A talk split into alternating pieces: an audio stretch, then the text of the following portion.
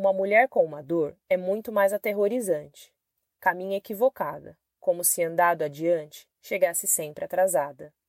Carrega no útero a dor, como se portasse mortalhas, sorrisos corrompidos, flores dilaceradas, ansiando muito mais que migalhas. Sprays de pimenta, navalhas, ansiolíticos não me tiram o temor de uma existência ameaçada. Uma mulher com uma dor luta e jamais será silenciada. A poesia da escritora Natasha Tiné é um empréstimo que o leitor ganha de sua devoção à escrita, seja almejando a cura, a esperança ou até o oxigênio para os dias em que a dor fala mais alto.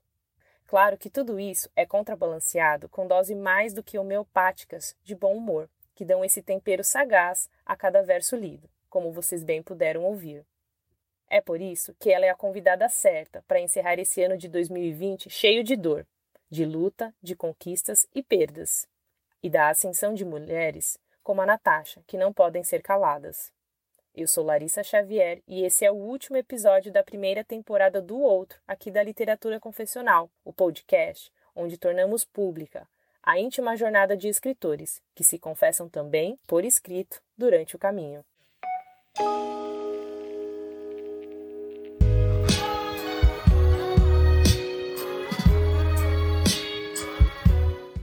Olá, pessoal! Olá, pessoas! Tudo bem? Queria dar boa noite para a minha convidada de hoje, a minha sexta convidada, Natasha Tiné. Oi, tudo bom? Bom, queria dar boa tarde, bom dia para você que vai me ouvir. Não sei em que período do dia, mas aqui eu e a Natasha estamos no falando no período da noite, então uma boa noite aí de qualquer forma para vocês. E quero agora apresentar propriamente a Natasha. Ela é escritora, ela é artista visual. Eu vim a conhecer a Natasha por conta da Júlia Reis. Um beijo de novo, Júlia, é, que foi a minha primeiríssima convidada aqui que abriu portas. E realmente a Júlia abriu várias portas depois que a gente, enfim, se conectou. E hoje a Natasha, junto com a Júlia, elas tocam, né, a Totem Pagu, a firma de poesia, que eu adoro falar isso, firma de poesia. E ela faz parte da grupa A Membrana Literária literária, assim com outros escritores e também com a Júlia, Sim. Curitiba. Uhum. E a Natasha, ela lançou, né, o seu livro de estreia, O Veludo Violento, que eu tive o prazer de receber a versão em PDF, porque não estou no Brasil, mas eu amei que a Natasha me enviou. Amei ler, eu fiquei muito é, tocada com a poesia da Natasha. A Júlia, inclusive, leu um dos poemas dela aqui no primeiro episódio. Então, por favor, se vocês ainda não ouviram, voltem aí algumas casas para ouvir. E hoje ela também já tem aí du aguardando duas publicações, a plaquete Silêncio Bergman, que foi escolhido, inclusive, entre mais aí de 800 inscritos né, no concurso da editora Primata. Então, né, parabéns de novo, Natasha. E ela também aí está com um outro é, em processo, que é o livro de contos as Coisas que Existem Comigo, da editora Medusa. E além do mais, ela vai ler aqui poemas que fazem parte do livro inédito, ainda que está para ser publicado, que é Uma Alegria Difícil. Além de né, escrever, ela é artista visual, então ela também manda muito bem nas colagens que ela faz para Totem Pagu, que vocês podem acompanhar no Instagram. Então queria ouvir, queria que vocês ouvissem é, Natasha Tiné. Oi, Larissa, obrigada pelo convite. Começou com Júlia e acabou o ano comigo. E a Júlia é minha parceiraça, sempre, tipo, muito generosa, né? Você pode ter percebido, assim, né? Acho que você Demais. percebeu que ela é incrível, assim, foi um, do, um dos encontros, melhores encontros da, da vida, assim, parece que a gente se conhece há muitos anos e nem faz tanto tempo, assim, mas é, para falar em, em, literatura confessional, é interessante como a gente sempre começa falando de si, né, é a primeira coisa, assim, que, que vem, embora a primeira coisinha que eu escrevi quando eu era criança não foi sobre mim, foi sobre a Lady Di. Olha, que curioso. Você tinha uma crush nessa época?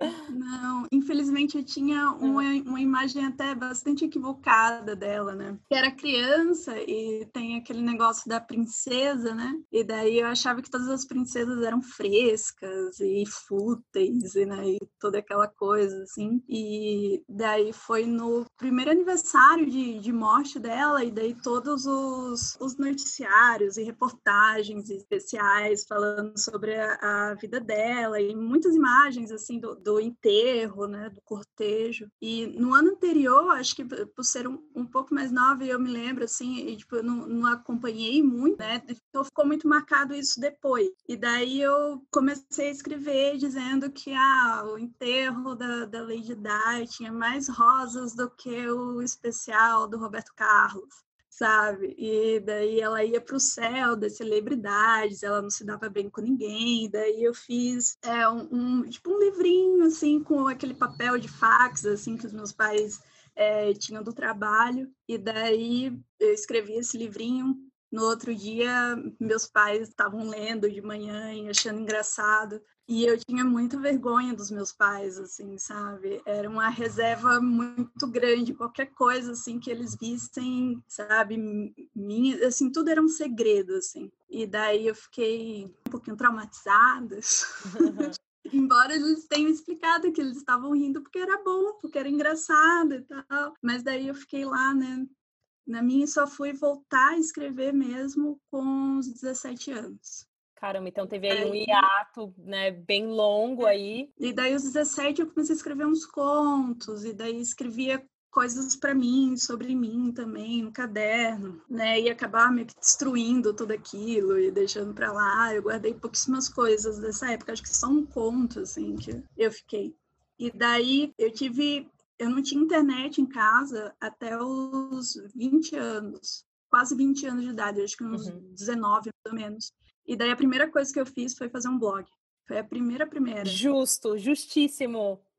e daí era o Sai de Mim, e eu falar, era tipo um diário, só que daí eu fazia experimentações, assim, tipo, eu não escrevia todo dia como se fosse um diário, mas eu falava de acontecimentos do dia, treinando vários tipos de escrita, tipo, ah, vou escrever sobre mim hoje em terceira pessoa, sabe? Vou escrever como se eu estivesse num filme vou escrever em blocos, vou escrever uhum. fluxo de pensamento. Então, tipo, mas todo dia eu tava, tava escrevendo. E daí era uma coisa que eu achava que, ah, ninguém ia se interessar, mas daí eu tinha, na época no Orkut eu colocava o link, né? E daí nisso, e também de acompanhar vários blogs de literatura, eu ia, comentava no blog, as pessoas iam lá e viam, e daí teve uma época que eu tinha muitos leitores, assim, sabe? Muitos que eu digo, tipo, para aquela época, né? Tipo, 100 leitores, pra mim, ai, meu e Deus. que a, ainda, né, no, nos padrões, vamos dizer assim, de hoje, para tantos escritores, né, que a gente aí sabe que existem, enfim, no mundo todo, continua sendo um número, é, para mim, ainda bem expressivo. E as coisas eram, tipo, que eu achava engraçado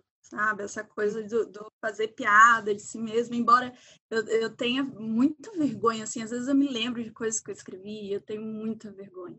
Ai, quem e nunca, uma, não? Uma das melhores coisas que eu fiz foi usar a plataforma do Blogspot, porque eu não sei se, se você sabe, mas acho que era, não sei se era do Ball ou da UOL, uma plataforma para blog, assim, uma época, em que eles fecharam o editor, só que o, o blog, ele continuava na internet.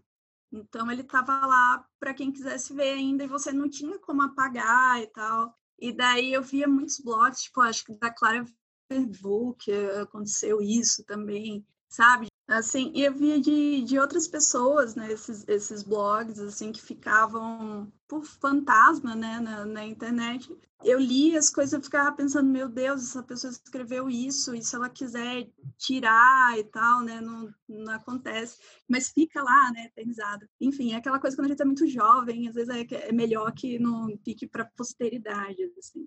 Então, eu, tipo, saí de mim por uns dois anos, depois eu comecei a escrever crônica, no Bomba e Brigitte Bardot, que foi outro que eu fiz. E daí, nessa época, eu cursava design de interiores, assim, então eu escrevia e tinha muita gente, né, vinha e falava. Na época do Sai de Mim, eu, eu estudava ciências sociais. Tá. E daí, deixei ciências sociais, aí fui fazer design de interiores, porque eu achava que era uma coisa mais artística e tal, mas no, no final das contas não é, né? Porque você trabalha sob demanda do mercado, então você fazia os projetos lá super criativos, mas as pessoas sempre querem a casa da revista, né, branca, sofisticada, pelo menor preço possível. E daí eu achava, eu parei de escrever assim um pouco, eu tinha esse blog, mas depois fui deixando.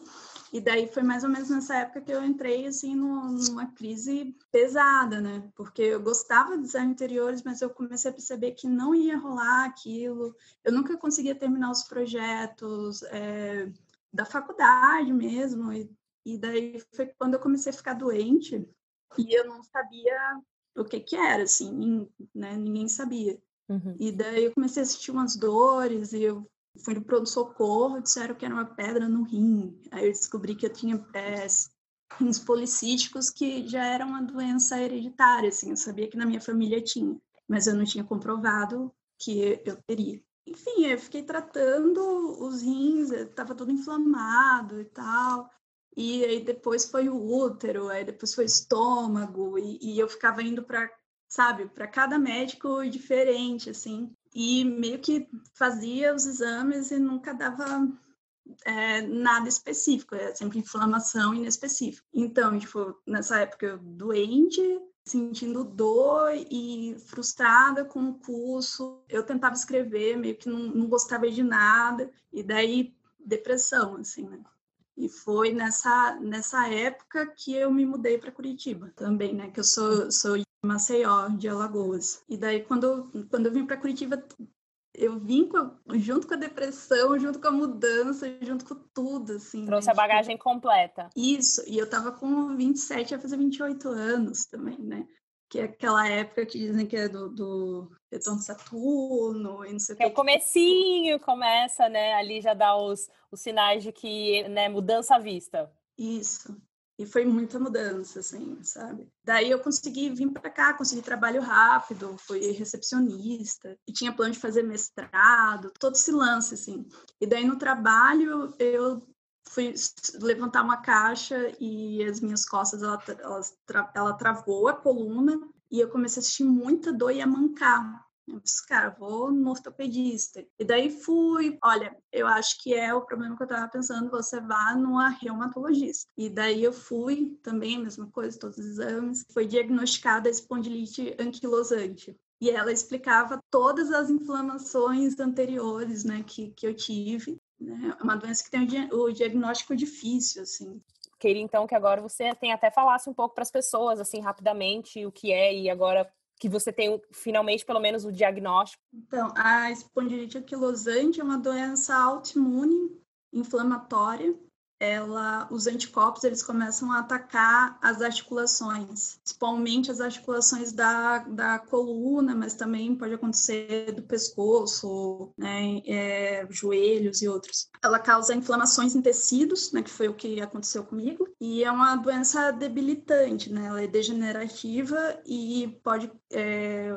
causar imobilidade, assim, sabe? Você trava um, um disco da coluna junta com a outra, essas coisas. Então, é uhum. muita dor, né, que, que o portador sente, é uma dor crônica, a doença não tem cura, só tem tratamento. Então, eu faço uso de imunobiológico e outras medicações contra dor. E para modular, né, imuno, moduladores, que é meio para controlar os anticorpos. É três lesões causadas por é, degeneração mesmo da, da doença. Então, conviver com isso foi uma das coisas que, que me pegou para escrever. Então, quando comecei o, o, tratamento certinho em 2015, eu tinha várias questões ainda para resolver sobre ter mais uma doença crônica, porque eu já tenho os rins policísticos, e ainda é, ter demorado um pouco para ter o diagnóstico, o, o diagnóstico de doença bipolar também, que eu estava fazendo tratamento para depressão e dizem que é muito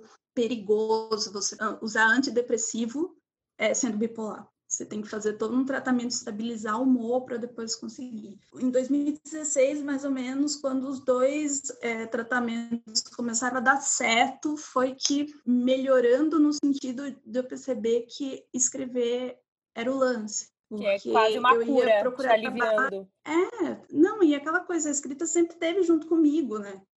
Sempre estava ali, por mais que eu tivesse feito várias coisas, assim, tipo, ter estudado sociologia, design interiores, eu fiz teatro uma época, depois eu fiz pintura, né, tipo, aqui em Curitiba e abandonei, quase todos os cursos eu abandonei, eu só só sociologia que eu terminei mesmo. Assim, fazendo terapia também, né? Que no final das contas tudo me levou a isso. Porque eu não conseguia, é, depois disso, para conseguir emprego, toda vez que você fala, tipo, é sempre uma questão, né, pro, pro doente crônico, tem alguma coisa que, que, que tem crises, a espondilite, ela tem crises, assim, tem época de ficar de cama mesmo. E a dor também impede um pouco trabalhar.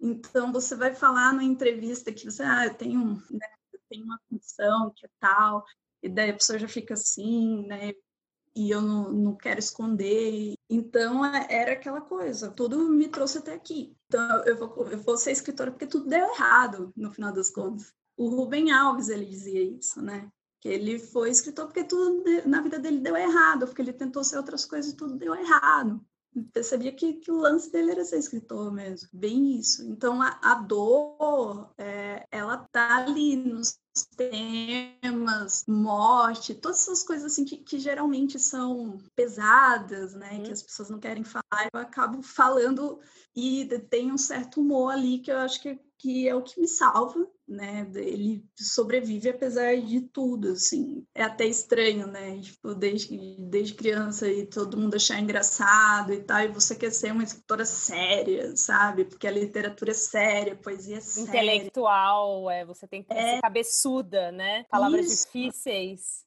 É, ser menina inteligente, né, de que usa óculos, e daí, né, você sempre fica com, aquele, com aqueles estigmas, aqueles estereótipos de escritor, e daí você não quer ser chamada de escritora. A, a Júlia que fala, né, parece que quando você fala que você é escritora, você já está dizendo, tipo, eu escrevo muito bem, assim, sabe? Exatamente, as pessoas já esperam de você algo, né, você tem livro, você tem isso, você tem aquilo, as pessoas já procuram ali pelo, por um resultado, assim, algo que elas possam, que você possa oferecer ali para a pessoa já na hora, né? Acho que é por isso que tantos escritores têm toda esse, essa, essa penumbra, né, envolvendo a escrita, exatamente porque até para o próprio escritor é difícil, né, se determinar como um escritor, porque tem todas ali várias coisas para você achar que você é um escritor, primeiramente. É, parece que você sempre precisa provar alguma coisa, né? Que é como se fosse meu livro, é tá aqui meu cartão, né?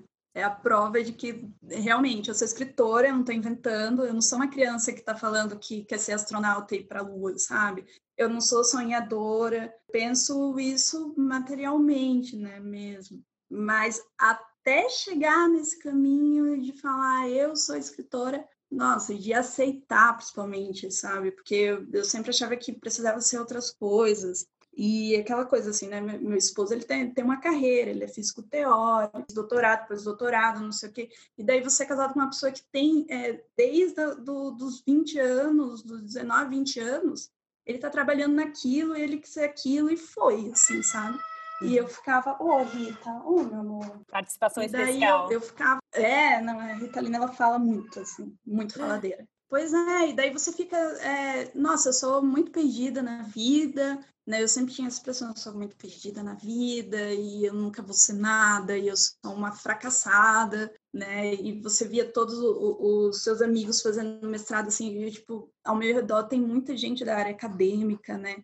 E eu ficava, meu Deus, eu detesto academia, assim, tipo, eu entrava nos cursos só para aprender o que eu queria e depois eu queria sair, porque eu achava que era tudo nada a ver e não sei o quê. Tenho obsessões, assim, né, algumas épocas, então eu só sei trabalhar nesses dois modos, assim, ou desinteressada ou super obcecada. Então foi essa virada de uhum. chave. E eu tenho umas limitações, né, dessa coisa que é, que é uma das coisas que até hoje eu luto com isso, que é o tempo da doença. Um tempo ali da, da fadiga, que é um dos sintomas. A medicação também, ela dá muito sono. Juntando tudo isso daí, eu sempre estou muito cansada, sempre estou com muito sono. De repente eu estou naquele fluxo, assim, estou escrevendo um monte e eu não saio do lugar, nem levantar, porque eu sei que quando eu levantar vai bater o cansaço. Então, enquanto eu estou fazendo o negócio, eu quero fazer até o fim. Na pilha, né? Que eu queria que você falasse agora o seu livro de estreia, né, O Veludo Violento, que também amo esse título, acho que é um título muito bonito, muito poético, muito forte, é agressivo no bom sentido. Ele recebeu, né, o segundo lugar no Prêmio Fundação da Biblioteca Nacional de 2019 na categoria de poesia. Então, com todo esse panorama que você fez aí pra gente da sua vida que é necessária, né, porque o literatura confessional não é só falar, chegar aqui, olha, eu faço isso, esse é meu trabalho e as coisas acontecem assim é, quase que numa linha do tempo perfeita, não é? Precisa todo esse contexto por trás. E eu acho que foi muito importante você já chegar com os dois pés no peito, que foi realmente, para mim, já foi um sacode é, no tocante aí coisas que eu não estava esperando realmente. E eu fico muito honrada também de você ter se confessado, de estar se confessando, é, colocado isso quanto é importante, né? A gente diz, principalmente desmistificar os bastidores da vida de alguém que escreve, de alguém que tem um livro publicado ou de alguém que só tem um blog, né? A gente glamoriza demais as pessoas. Então eu tenho certeza, né, que o veludo violento foi pautado, se não pelas suas é, condições, por outros sentimentos. Eu queria que você falasse muito sobre como foi, como foi ganhar um prêmio que eu tenho certeza que é, obviamente, dar é, aquela estrelinha e aquela coisa gostosa no peito de falar, poxa vida, né? É tão bom ser reconhecida por outros olhos que não dos amigos, pessoas que, que nos têm afeto. Conta pra gente. Ah, o Veludo ele veio como uma descoberta também, porque eu me via como escritora, mas é, eu escrevia contos, né? E eu queria muito ser romancista, ainda quero, mas falta disciplina mesmo, né, de ser romancista. Duas. Poesia, é. E poesia, não, você escreve um no dia, no outro dia você escreve outro, né? Você pode até voltar, dar uma revisada, mudar alguma coisa, mas é... É súbito, Ele... não? É, tipo, a poesia, ela, ela tá sempre no presente sabe? Não importa se foi escrito no século passado ou se você fez agora. Toda vez que, que você lê uma poesia, que você escreve a poesia, é presente, sabe? Ela vive no presente, exatamente. Concordo é, muito. É, ela tem esse lugar e me deixava muito angustiada também quando quando eu tentava escrever romances, que eu sempre ficava pensando, né, no cara, e o próximo passo? E agora, sei o que, que é você pensar no futuro, também muito, né? E esse lado confessional, a gente vai para o passado também. Só que o, o Veludo Violento, ele serviu muito para revisitar coisas do passado, mas com uma outra visão, sabe? Completamente nova e de, de transformação. Então, eu pensava que eu não fazia poesia, apesar de ser muito leitora de poesia, enfim, eu achava que eu não tinha poder de síntese, acho que eu botava o poeta lá no pedestal, assim, né, dos grandes e tal. E embora os poetas que eu, que eu gosto falam são mais do trivial mesmo, Manuel Bandeira, Angélica Freitas, né, Ana Cristina César, e que é super confessional, né? Angélica também. Enfim, eu achava que, que não era para mim. Aí até que numa dessas coisas que eu, de ser muito perdida na, na vida, não sabia o que fazer, teve uma época que eu estava muito obcecada por fazer geleia caseira. E daí, nossa, comprava livro de receita e via as receitas e não sei o quê. E daí eu fui para terapia e eu disse assim: "Ah, eu queria fazer geleia e tal, mas ai, não gosto de vender coisa, e eu queria fazer alguma coisa com literatura, e não sei, que, sabe? Quando a gente vai pra terapia, fica só, ai, eu quero isso, quero aquilo, blá, blá. E daí, quero tudo! É, quero, não quero. E daí a terapeuta ela chegou para mim e disse, né, olha, você pode vender geleia com algumas, algum texto, algum poema, assim, enroladinho, não sei o quê, faz um kit ah, boa ideia. E daí eu fui sentar em casa para fazer esses poemas, assim, me lembro até hoje, foi na Semana Santa. E daí eu comecei a escrever, só que daí vinha umas coisas assim, tipo, baby, camomila é placebo, sabe? Umas coisas meio tristes, assim, que vinha. Ou então umas coisas que eram meio piadinha, eu pensava, meu, ninguém vai comprar isso daqui. Jesus, não, não vai. E daí eu fui, e a geleia, no final das contas, eu fiz um monte de geleia no final do ano, dei para todo mundo, assim, sabe? A partir das receitas que, que, eu tinha e tal, né? Acabei que não vendi nenhuma, só fazia geleia em casa e dava a família do, do, do meu esposo, né? Minha, minha família. E só. Daí eu tinha, eu comecei a escrever os poemas depois disso no caderno. Em 2017, tudo foi em 2016. E daí em 2017, quando começou a membrana, aí eu, cara, eu vou levar os poemas. Porque ninguém nunca leu, vou testar aqui, né? E daí fui lá, mostrei, a situação foi muito boa e eu chorava, sabe? Aquela coisa assim que eu, que eu tava chorando, porque a gente sempre espera que alguém vá falar mal, você sabe se defender. A primeira reação é sempre o negativo, a gente já espera, então a gente já fica ali preparado do tipo, tá, eu vou contra-atacar com aqueles argumentos, alguém falar que tá ruim, ou se eu preciso melhorar. Vou me armar, tipo, eu vou armada e tal. E daí todo mundo, nossa, foi muito emocionante, assim. Não, você é poeta, cara, você é poeta. Enfim, e daí rolou o edital no, em setembro, mais ou menos, para a editora Graciliano Ramos, né, imprensa oficial Graciliano Ramos, que é de Alagoas, que abre edital para quem é alagoano ou quem mora em Alagoas há um tempo. Eu resolvi mandar, eu já tinha mandado no ano anterior um romance muito confessional, autobiográfico, né, tipo de infância e tal mas que enfim ele tinha vários problemas nele como uma coisa literária assim né? Como um livro mesmo. Mas para mim na terapia ajudou. Tanto é que até hoje eu leio ele junto com a terapeuta. Enfim aí daí não passou em 2016 em 2017 tá vou mandar esse aqui de poesia vamos ver. Daí eu escrevi mais os poemas né de, depois coisa me, me empolguei mandei e daí, quando saiu o resultado, né, era aquele negócio assim que eu ficava pensando, com 30 anos eu queria ter um livro publicado, com 30 anos, por favor. E daí, com 30 anos, né, eu consegui publicar, assim, né, que foi em 2018. Quanto a, a, ao prêmio, era aquela coisa assim que, geralmente, toda vez que eu mando alguma coisa para um prêmio, eu realmente acredito que eu vou ganhar, sabe? Nunca é aquele negócio assim que fica, ah, meu Deus, deixa pra só, lá. Só eu... vou mandar por, tipo, só por desencargo, né? Do tipo, ah, pelo menos eu participei. Você já vai é. confiante. É, é bom.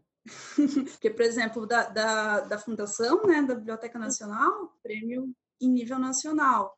Quando eu vi a, as inscrições habilitadas, que eu vi os nomes que tinham lá, e daí eu pensei, meu, não. Nem ferrando. Não, um pessoal que lançou livro no mesmo ano, que eram os livros muito massa, assim, e gente que é muito mais falada também, porque a gente fica com, com essa impressão, tipo, na bolha de, de rede social, Instagram, que as pessoas elas fazem muita coisa muito mais do que você só porque elas participam de eventos, entrevistas, elas estão na Flip, daí você fica. Tem 10k com, de, de seguidores e pode fazer o olha aqui o que eu publiquei, arrasta para cima, e você não tem a ferramenta. Não, não tem.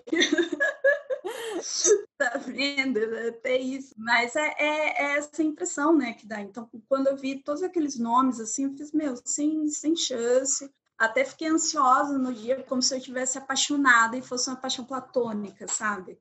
Esperar resultado. E eu detesto estar apaixonada, assim. Eu sou uma pessoa que eu não, não sabe, meu negócio é, é tá bom, eu amo, sabe? Eu não gosto daqueles altos e baixos. É, e essa história do 8 ou 80. Ou eu vou ficar com uma pessoa por uma noite e pronto, e acabou. Ou eu caso com ela, né? O que foi o que aconteceu e tô com essa pessoa, tipo, há 10 anos, sabe? Então, é, é sempre isso, assim, né? Isso que, que Libra tem o, o equilíbrio, para mim é sempre, né? Pesa assim. Então, ou eu acho que muito que eu vou ganhar e fico com essa ideia fixa, ou então eu acho que, tipo, meu, não rolou e fica aquela agonia de esperar. E daí no dia eu fiquei, né, do resultado da Biblioteca Nacional, eu fiquei atualizando a página e não rolava nunca, assim, não saía. E daí chegou de noite e disse, ah, não, vamos assistir uma série e tal. E daí o meu celular, tipo, tocando, assim, sabe? um monte. Fui pegar o celular e tinha os parabéns, todas as coisas, porque o Chico também, né, o Francisco Malmo, e pegou terceiro lugar, que é um grande amigo, e ele é incrível, uma pessoa também muito generosa. Adoro, e... quero trazer o Chico, inclusive. Por favor, se Nossa. você ouvir esse podcast, já está convidado de antemão.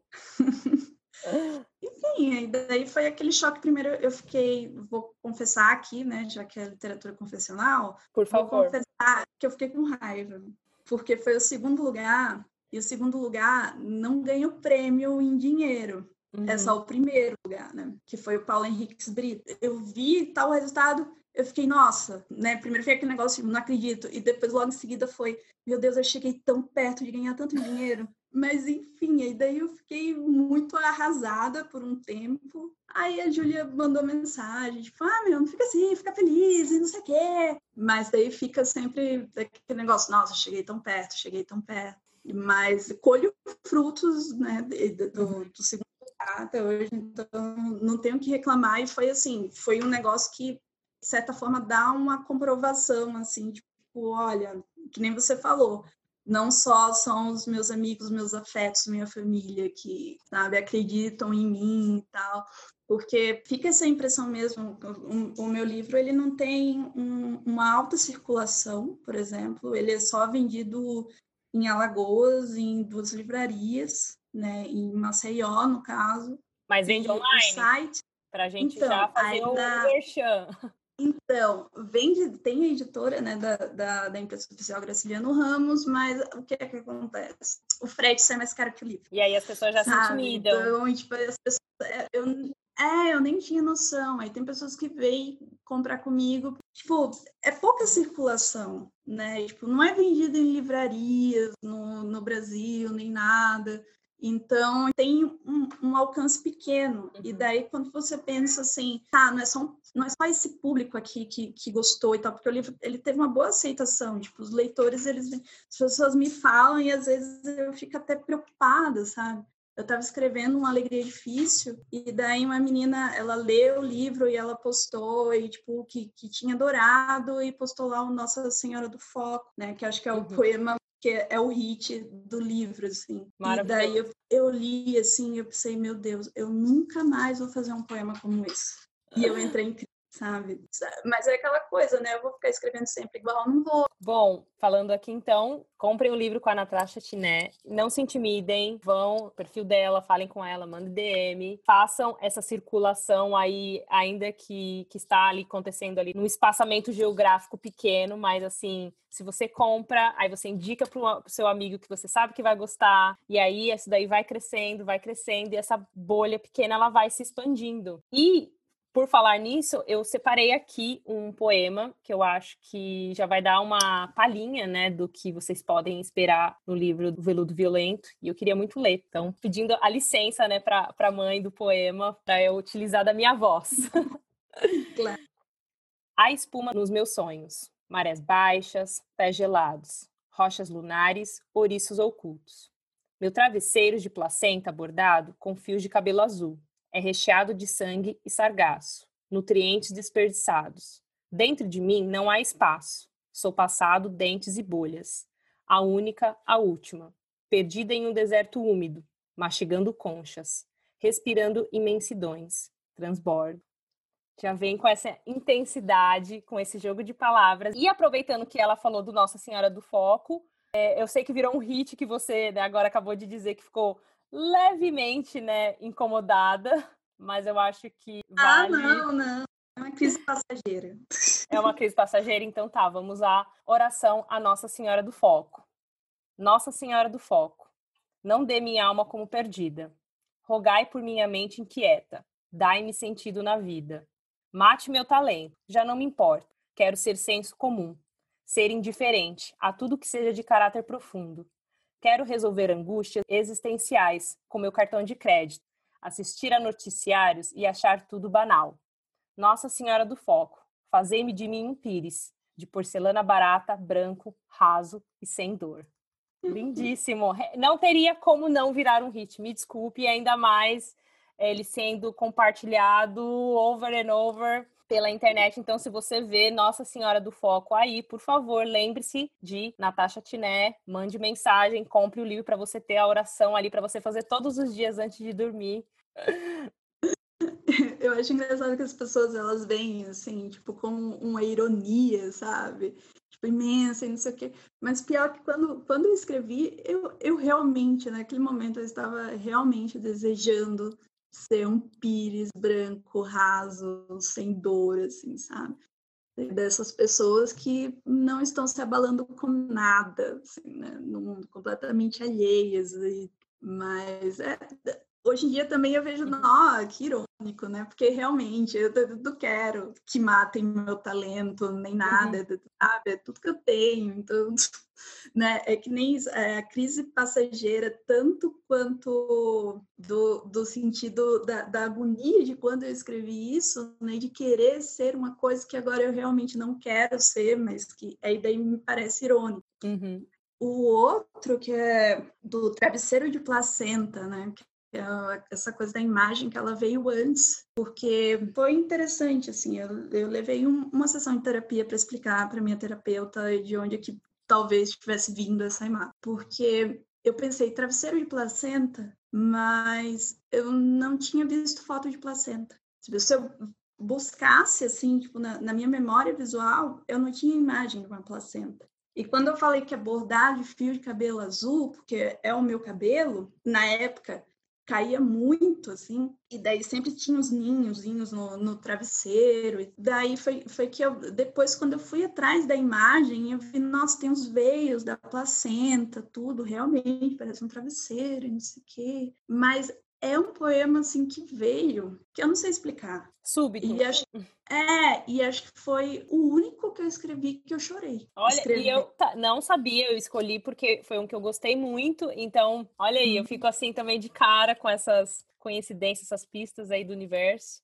Que bom, assim, no sentido que foi realmente algo que foi ali de, de você, de um momento que você precisava, né, colocar aquilo Sim. em palavras e chorar também para isso, assim, de colocar tanto na, na no, no, papel e a caneta quanto nas lágrimas, assim, para fora. Não, e foi muito rápido também. Por, me veio, sentei, e daí tem essa coisa da, da maré baixa mesmo, porque em Maceió, eu me lembro de algumas vezes em que eu ia com um namorado de, de adolescência, ele morava perto da praia e a gente gostava de andar na maré baixa mesmo. E tem tudo isso, tem que ter cuidado com os ouriços e tal.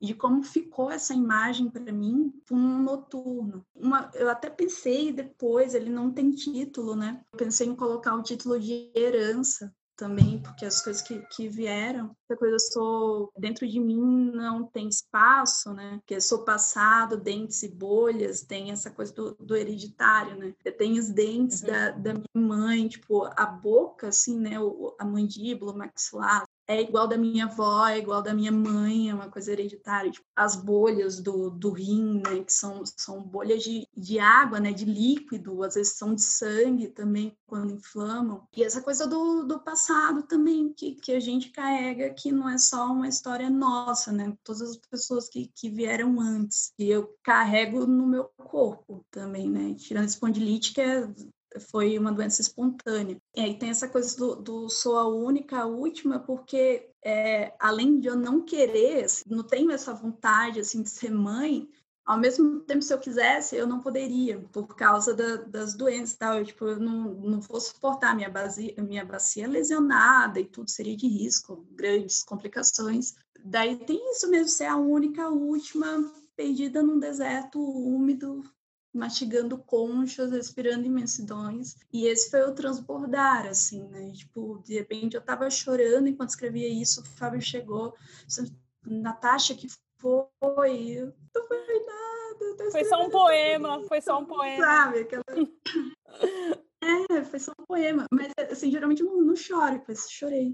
Que bonito, que lindo, que bom que consegui eh, conectar com um dos poemas que foi motivo de choro e vem cá, Natasha, e falando agora sobre você publicou um post no Instagram falando que dos sete é, concursos que você tinha se inscrito, você perdeu seis. E era né, para falar exatamente que nem tudo é bonito, né? Nem tudo é só flores para o inscritor, enfim, para qualquer pessoa. Mas fato é que o que você ganhou muito que bem, a, da plaquete Silêncio Bergman, da editora Primata, como foi, é, sobre o que se trata, se pode dar uma palhinha, a felicidade de, também de ter vencido esse concurso, né? No meio do caos que foi 2020. E também, se já quiser emendar e falar também do livro de contas, coisas que existem comigo. Então, é, o Silêncio Bergman, ele começou porque no começo do ano eu precisava enviar três poemas para a revista daqui, né, da Cândido, eles queriam inéditos. Daí era começo de ano, eu tava com cunhada, mãe em casa, tudo, eu não sabia sobre o que escrever. E daí também me veio na cabeça, eu não me lembro o que, que foi o, o, o que disparou isso, mas eu percebi que, apesar de gostar muito de cinema, de ter estudado disciplinas de cinema, eu nunca tinha assistido um Bergman, sabe? Nunca. E, tipo, é o cânone e tal, e daí... Eu disse, não, vou, vou começar a ver. No, no YouTube tem, cara, muitos filmes. Eu também, né, o Bergman tem trocentos filmes. E daí eu vi e eu percebi que, assim, não foi nesse momento, mas eu vi Mônica e o Futuro e logo em seguida comecei a escrever. Então eu já tinha um poema. E daí eu fui nisso do, do eu tinha outras frases no caderno que às vezes eu, tipo, eu não sei onde encaixar e de repente eu tinha umas frases sobre o King Kong e daí eu já coloquei junto, né? E daí eu fui vendo outros filmes do Bergman e até enquanto eu estava assistindo o filme já me vinha o, o, poema, então eu já estava escrevendo e eu também acabava pegando uma frase e outra dele, assim, sabe? Daí eu até, até postei dois, tem na Totem Pagu, um se chama Vermelho e outro Prelúdio, né? Que também foi Sonata de Outono, que eu assisti, Gritos e Sussurros, eu acho, né? Que é o nome. Então, o livro acabou surgindo disso, assim, a, a plaquete, né? Porque são oito poemas apenas, né? Uhum. Tipo, é, é, um livro curtinho e tal. Eu também ilustrei ele, né? O Veludo Violento também é ilustrado, né? Tem desenho nanquim. E os contos, é, as coisas que, que existem comigo, eles são... É, tem contos mais antigos, assim, que, que eu escrevi de 2000, que eu tinha ideia em 2014, 2013. Tem um que é Schopenhauer no banheiro, que eu tive a ideia em 2013 e daí em 2018 eu escrevi e mandei para um concurso e tal. E os contos, assim, eu fui escrevendo e mandava para concurso. Escrevi, sempre o concurso era o, uhum, o gatinho assim, para poder escrever. a Júlia, ela, ela fala que se tem uma coisa em comum entre os contos, se tem uma unidade, é que sempre tem um momento em que alguma coisa vai dar muito errado. Sabe? Então, é, é, é sempre é, essa coisa, eu gosto do fantástico, né, do sobrenatural, Schopenhauer no banheiro é uma criança que vai chamar a loira do banheiro no banheiro da escola e no espelho aparece o Schopenhauer, sabe, o filósofo. Uhum. E daí ele começa a, a ser uma assombração para o menino que fica sempre colado no menino. Ele cresce, estuda filosofia, descobre quem que é o Schopenhauer, mas fica com aquele fantasma ali, né? E daí acontece um, uma tragédia e tal, porque isso era uma coisa que, que acontecia em outros lugares do mundo, que eram filósofos serem invocados, né, e grudarem na, nas pessoas, que podem levar à loucura, assim, né, e que foi baseada numa notícia uma coisa que aconteceu, que eu também gosto muito de colecionar notícias bizarras, assim, e daí eu junto tudo. E aí nasce um conto. Não, é, às vezes uhum. eu nem tenho a ideia, sabe? E, tipo, os contos, eles não são confessionais, assim, geralmente a ficção, eu vou para longe. Eu, na verdade, estava aqui segurando, esperando o momento para te perguntar. Podemos, então, dizer, assim, que no seu caso, né, você agora falando um pouco mais de processo, né, criativo, né, literário, a poesia vem desse lugar um pouco mais confessional, das coisas que acontecem com você na sua vida, ou que você é, diretamente é afetada, e o conto, no caso, ele realmente é, vem do lugar da imaginação, da ficção, de você inventar, sonhar, ver ali uma notícia bizarra e, de repente, expandir transformar aquilo literalmente numa história.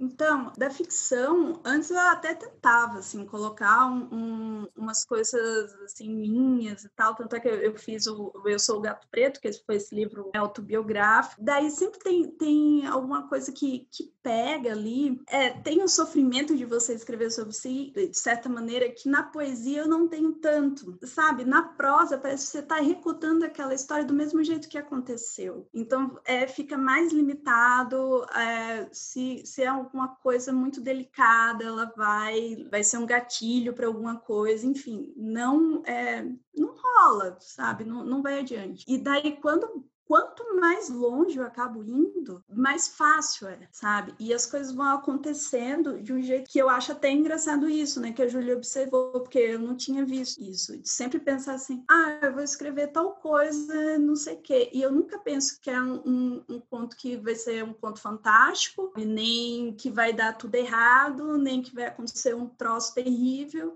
mas acaba indo, assim, sabe? Porque eu tenho essa coisa também do, do tragicômico, né? Né, é, é, mais da, da especulação, sabe? E é uma coisa uhum. que eu gosto muito. Eu acho que é isso. A minha prosa é sobre o outro e a poesia é sobre mim. Porque o que eu gosto mesmo da, da, ficção é de imaginar outras pessoas. Oh, e Natasha, e da onde vem a, a, arte visual, né? A ilustração? É, veio primeiro, veio depois, tá vindo junto, quase como uma, uma consequência daquilo que você escreve, você quer dar uma cara para isso? Ah, vem desde sempre, assim, tipo, eu fui muito estimulada, assim, a, a desenhar, a pintar, tipo, eu tinha o, eu fiz o, o rodapé, assim, praticamente, da, da, da minha casa na infância, era todo com desenho, né, então eu chegava e mãe, aqui, eu desenhei Sandy Júnior, desenhei não sei o que e tal, e a minha mãe chegava, nossa, que legal, e tal. Meu pai não gostava, assim, né? Ele só pensava, tipo, em pintar a parede e não me deixar mais riscar. Mas, assim, eu sempre tive muita coisa de artesanato dentro de casa, né? Que a minha mãe, ela também fazia, sempre desenhando muito, nunca, nunca parei de desenhar, é né? uma coisa que, que sempre veio, assim, né? Mas também eu nunca tentei me especializar de certa maneira, assim, né? Eu fui para pintura e foi aquela coisa, né? Tipo, eu estou começando a encontrar meu processo de pintura agora, dois anos depois que eu abandonei o pulso, por exemplo. E colagem, principalmente, e que é uma da, dos meus processos até para escrever. Enquanto eu estou fazendo colagem, às vezes eu fico pensando realmente, aparece um verso ali, tem tais imagens, aí eu penso, nossa, sabe, é, uhum. flores ornamentais do Oriente, todos os dentes do guepardo, que boceja. Então, desde criança, eu tô, tô com tesoura na mão e tô recortando, assim, eu sou a doida da tesoura. Tudo que eu pego, eu penso assim, nossa, que massa, quero reportar. Né? Legal, então, é uma já é uma característica sua, não? A minha cabeça ela não para, sabe? Até, tipo, o problema, enquanto eu tinha depressão, tudo, é que ela virou uma péssima amiga, então só tinha ideia ruim, tudo, sei lá, porque o cérebro não estava funcionando direito, um negócio, tipo, né, tava, o processo químico ali estava errado. E isso é uma coisa também que me deixa muito angustiada, inclusive pessoas que romantizam a doença mental na poesia, para uhum. falar dos remédios não sei o que e tal. Por que que tá o poeta tem que ser perturbado, assim, sabe? não pode ser tranquilinho da cabeça, sabe? Então, isso, uma alegria difícil. Eu fiquei apaixonada enquanto eu, sabe? Eu fiquei apaixonada por ele dessa vez num sentido bom, assim, né? Não foi aquela agonia. Mas, assim, eu pensava no livro quando acordava, sabe? Eu ia meditar, aí depois também foi uma coisa que na quarentena me ajudou muito, que foi o, o budismo. E daí eu ia escrever e as coisas saíam muito bem. Então, foi, foi aquela coisa eu digo que a paixão, mas na verdade foi um amor mesmo, assim, pela tranquilidade, né? Que o que foi feito. Eu tive a crise lá, né, do, uhum. do, do nosso foco, assim, primeira crise, assim, mas passou logo. Enfim, é, não, não gosto disso. Eu não gosto do, do, poeta com a cabeça perturbada, assim. Eu quero ser uma poeta tranquila, uma escritora tranquila. Ah, e tenho certeza que se não você não chegou no, no sentido em que você se sente, sou tranquila, acho que a, a sua tranquilidade, talvez, que você tenha né, que procurar por com bipolaridade, enfim, de remédios, talvez ela é balanceada com a intensidade, com assim, eu acho que é um balanço assim que eu sinto um movimento assim quando leio as, as suas coisas, assim, é uma coisa que se mexe, acho que talvez nunca vai ser tranquila exatamente para as pessoas. E eu acho que nesse caso eu vejo como uma coisa muito boa, porque eu tô até aqui de frente olhando o que você mandou pra gente, que foi a conversa sobre dor. As palavras elas vão assim, ó, parece que elas estão ali saltando para mim, então assim, não tem como ela ser aquela ondinha calma calma, sabe? Que você lê, que ai, tranquiliza, paz no coração. Mas eu gosto disso, eu pelo menos acho que essa sensação que a sua poesia traz, para quem bate o olho e vê, você vê ali torta, quebrada, cirurgia, dor, aí comum, isso vai saltando, não tem como ser calmo mas é um, é um barulho bom, é uma coisa que você quer sentir, sabe? Não deixa de não trazer um, uma certa tranquilidade em estar com o barulho ao redor, seja ele físico ou seja ele ali na, na leitura ou na escrita. Sim, é, é, uma das minhas preocupações também quando eu escrevo, é a sonoridade. Apesar de às vezes vir naturalmente, né? É, para mim, a prova mesmo dos nove, quando eu escrevo poema, para saber se ele é bom, é quando eu leio em voz alta e ele é sonoro, ele flui sei lá, tal palavra tropeça, é uma pedra, tal verso, eu vou sacrificá-lo em nome da, da, sonoridade, porque eu, realmente eu quero que chame, que seja um letreiro, assim, né? E a mesma coisa, assim, tipo, ah, eu, eu gostei disso que você disse, gostei bastante das palavras chamarem. Elas chamam. Então, vamos entrar agora na nossa clássica parte, onde, para além do que ela já se confessou aqui em todos os níveis, a Natasha Tiné vai ler um poema que ela trouxe, né, para gente especial, é, 100%, né, veio dela e também ela que tanto procura pela sonoridade, né, pela fluidez dos seus versos. Eu quero ouvir, né, nessa voz dela, ela recitar pra gente. Então, com vocês, Natasha Tiné, lendo Conversa sobre Dor. Já me apresentei três vezes à minha vizinha de baixo. Temos assuntos em comum. Conversamos essencialmente sobre dor. Bacias quebradas, hérnias de disco, próteses, pinos, o risco das escadas e de cirurgias mal feitas, remédios de nossa farmácia particular, que nem sempre aliviam o sofrimento de ser assim, torta, quebrada e remendada.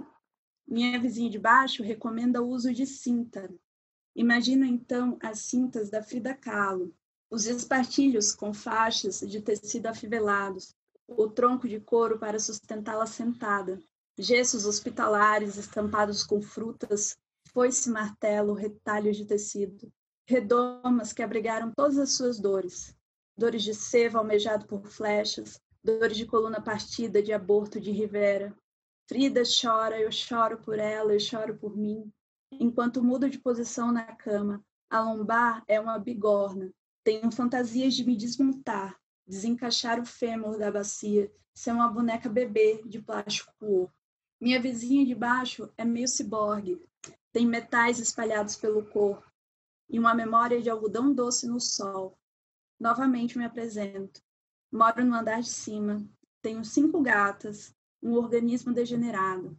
Escrevo, ela também escreve muito bem, já ganhou até prêmio, dou parabéns. E conversamos mais uma vez sobre dor. Nossa, intenso, chama, fluidez. É, realmente, se você tinha alguma dúvida de que esse poema poderia não ter a fluidez que você gostaria, fique sabendo que ele tem. É uma conversa, eu já imaginei totalmente essa, essa poesia numa cena, você falando com a, sua, com a sua vizinha. É uma conversa, digamos assim, tão trivial, mas ali de palavras assim tão fortes, de insights como que nem sempre aliviam o sofrimento de ser assim torta, quebrada e remendada, né? Eu acho que as palavras que você usa, como você disse, elas não são rebuscadas, elas não são ali daquela do que a gente imagina que poesia precisa ser, que você lê e você não entende, ou que você fica na dúvida se você entendeu o que era para ser entendido. E eu acho que a poesia, ela é isso, é a gente pegar das nossas situações é, que a gente vive, transformar ali quase no, nessa fluidez de do começo, meio ao fim, que forma uma história ou que forma apenas assim, um, não um insight, mas é, é algo que você leva de um jeito que você praticamente viveu aquilo pela outra pessoa em um minuto de leitura. Adorei. E esse poema faz parte ainda do livro inédito, que a, a Natasha acabou de falar, que é uma alegria difícil, que também acho que você tem uma coisa muito boa com títulos, que realmente fazem você ter vontade de comprar. Eu também sou muito pega, às vezes, pelo título, ou fico muito brava de ler uma coisa muito boa e ter um título que eu falo, poxa, nada a ver. E uma alegria difícil, quantas alegrias difíceis não tivemos, e veludo violento tão potente e tão macio, tão gostoso de você querer agarrar. E eu já fico imaginando brigando com veludo, algo, um bicho violento, mas que ele é macio e eu quero continuar, sei lá, agarrando ele.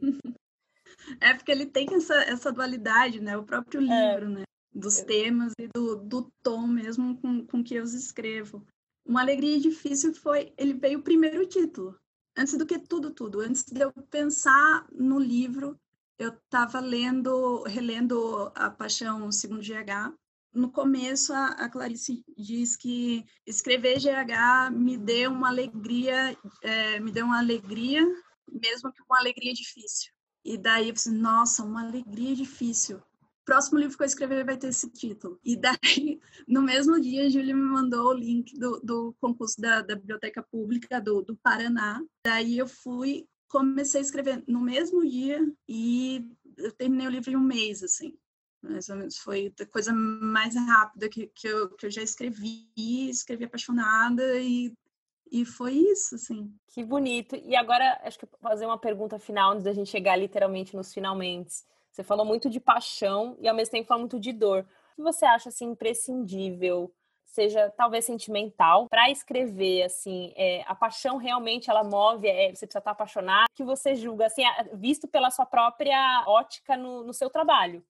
Nossa, foi, foi eu não, nunca tinha pensado nisso. é porque, por exemplo, é, eu tenho essa coisa, eu falei, né? Eu não gosto muito da sensação de estar muito apaixonada, mas ao mesmo tempo foi uma paixão boa escrever esse livro. Mas é um sentimento de paixão ruim, e, tipo, esperar resultado, porque tipo, parece um amor platônico, né? Um sentimento platônico, que você ama, mas não vai, vai ter de volta aquilo, assim, né? Essa sensação uhum. de perder alguma coisa que você nem ganhou. Mas para poder escrever mesmo, eu não tenho isso da, da inspiração, assim, assim do, do momento, eu acho, né? não sei, mas eu gosto de seguir aquela frase do, do, do Pablo Picasso, né? Quando a inspiração vier, que eu esteja trabalhando. Ótimo. Tipo, o livro que eu estou escrevendo agora era para ser um poema porque finalmente ia chover, né? uma época de estiagem em Curitiba finalmente parecia que choveu, escureceu 10 horas da manhã, você, nossa, vai vir uma super tempestade, vai chover tudo que não choveu no mês, e daí de repente não chove mais. E daí eu lembrei de alguma coisa que a, da Sylvia Plath. Ah, eu fui procurar nos diários dela e daí eu não achei e eu comecei a escrever o poema, que ia ser um poema, e ele não parou. Ele foi, foi, foi, foi. E daí eu estou escrevendo um livro que é um grande poema, ele só é dividido para a pessoa respirar. Mas ele é bem, ele é bem do que eu tô sentindo mesmo, assim, sabe? Todos os sentimentos de, de quarentena. Ele também é, uhum. ele é confessional, também tem um, um jogo com a, com a, literatura sobre quem sou eu, quem é o outro. Tem uma um, coisa do budismo que tô pensando muito, que é sobre esva, esvaziar o eu mesmo, assim, né? Quem sou eu, quem é o outro, o que, é que eu faço, afeto o outro enfim, são, são as coisas que estão passando nesse momento. Então, eu, eu acho que eu, que eu escrevo quando, quando vem, quando aparece. Eu gosto de escrever com sono. Pronto, tá, tá aí. Sono. Acho que eu, é, o sono ele faz muito parte do processo criativo, né? Vem dos remédios, vem da fadiga, mas é, é sempre aquela coisa que eu durmo, assim, vou escrevendo e de repente me dá muito sono, eu durmo e quando eu acordo, assim, parece que tem outras coisas e, sabe, é as coisas começam a vir de um lugar mágico de repente, assim. Acho que é bom que você fica entre os dois mundos, entre aqui e o lugar do, do sonho, né? Ainda que às vezes a gente acha que a gente está dormindo, sonhando acordado ou, ou sonhando acordado e está dormindo. E, então, bom, é, estamos chegando ao fim. É, você falou muito a palavra o outro, então, né? Só para frisar aqui, a sessão o outro da literatura confessional é essa troca entre o meu eu e o outro que está lá fora, que hoje é brilhantemente, maravilhosamente, dois pés no peito, travesseiro de placenta, enfim, tantas coisas, é, dor, paixão, paixão boa, paixão não tão boa, espera, é, tempo, né? A gente falou muita coisa muito legal aqui, é, Natasha, eu amei. Se eu pensei na Júlia como a minha primeira convidada e no meio do caminho, por conhecê-la, ela me fez te conhecer, se isso for poder ser visto como presente, esse presente de ser a pessoa que vai encerrar e não poderia ter encerrado é, de forma mais bonita, de forma mais tocante, e de forma mais sonhadora do sonho do sono e do sonho de querer algo e você realizar e aí você passar essa confiança que apesar de todas essas condições e de passar por todas essa tudo que você tem passado né e passou e confessou aqui pra gente de maneira muito legal, de maneira muito honesta, verdadeira, e, e eu fiquei muito feliz, estou muito feliz, muito honrada mesmo, eu gosto desse tipo de trocas, é por isso que o literatura é, confessional é isso. Eu acho que é, além de trazer escritores para divulgar o seu trabalho, para falar sobre seus processos criativos, sobre aquilo que eles fazem, é mais do que isso, é contar essas histórias por trás.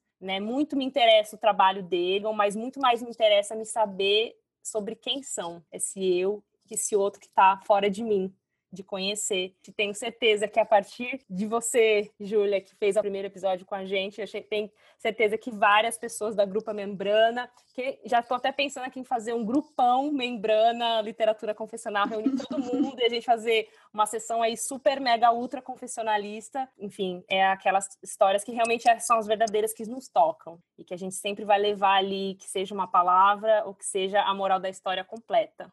É isso, Natasha. Muito obrigada. E palavras finais de agora, do futuro, o que você quer, o que você está fazendo, enfim.